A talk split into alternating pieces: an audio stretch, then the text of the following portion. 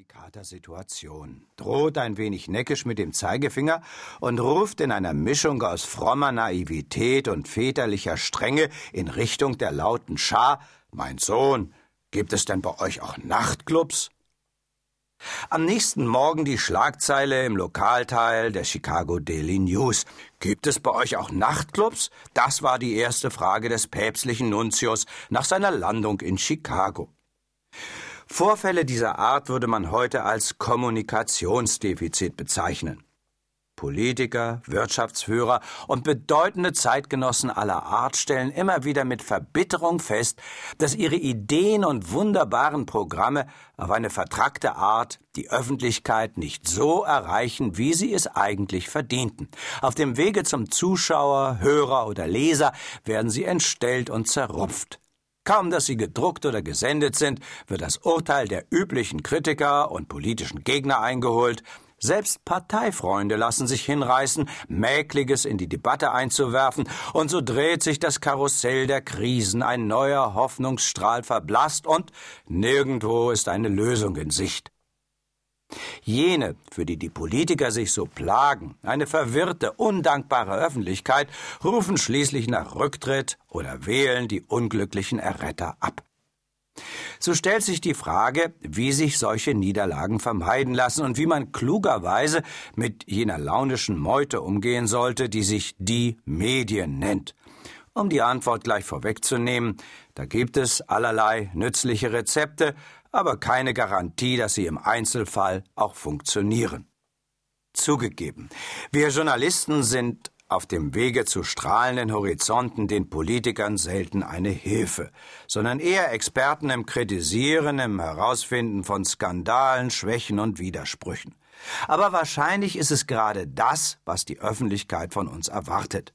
Wären die Leser, Hörer, Zuschauer und die Internetgemeinde stets auf der Suche nach dem Harmonischen und Guten, hätte all unser Treiben doch keinen Sinn. Schlimmer noch für die Medienbranche, wir hätten keinen Markt.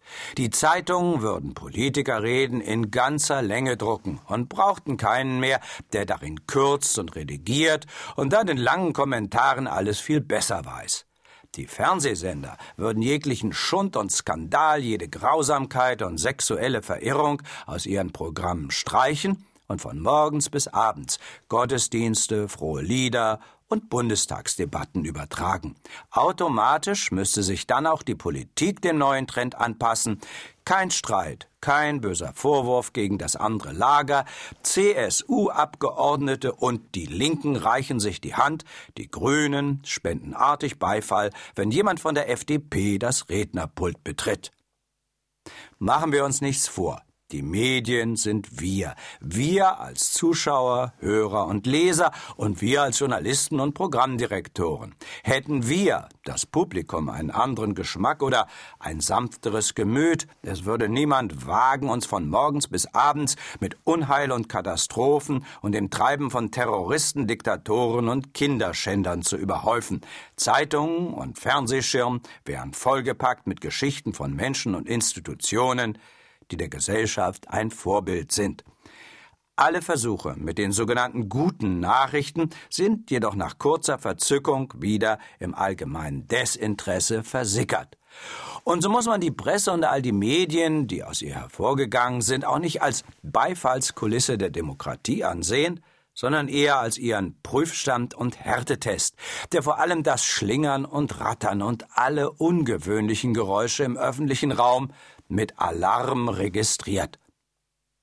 Schon als junger Reporter hatte ich schnell die Fähigkeit entwickelt, in Pressekonferenzen und auf Feierstunden all die pathetischen Passagen der Ministerreden entspannt an mir vorbeiwehen zu lassen, aber wenn einer plötzlich etwas Neues und Überraschendes sagte oder etwas, das nur in leisesten Tönen anders klang als die Lehrsätze und Parolen seiner Partei, seines Regierungschefs oder Fraktionsvorsitzenden, dann meldete sich so eine Art Autopilot und ich war hellwach.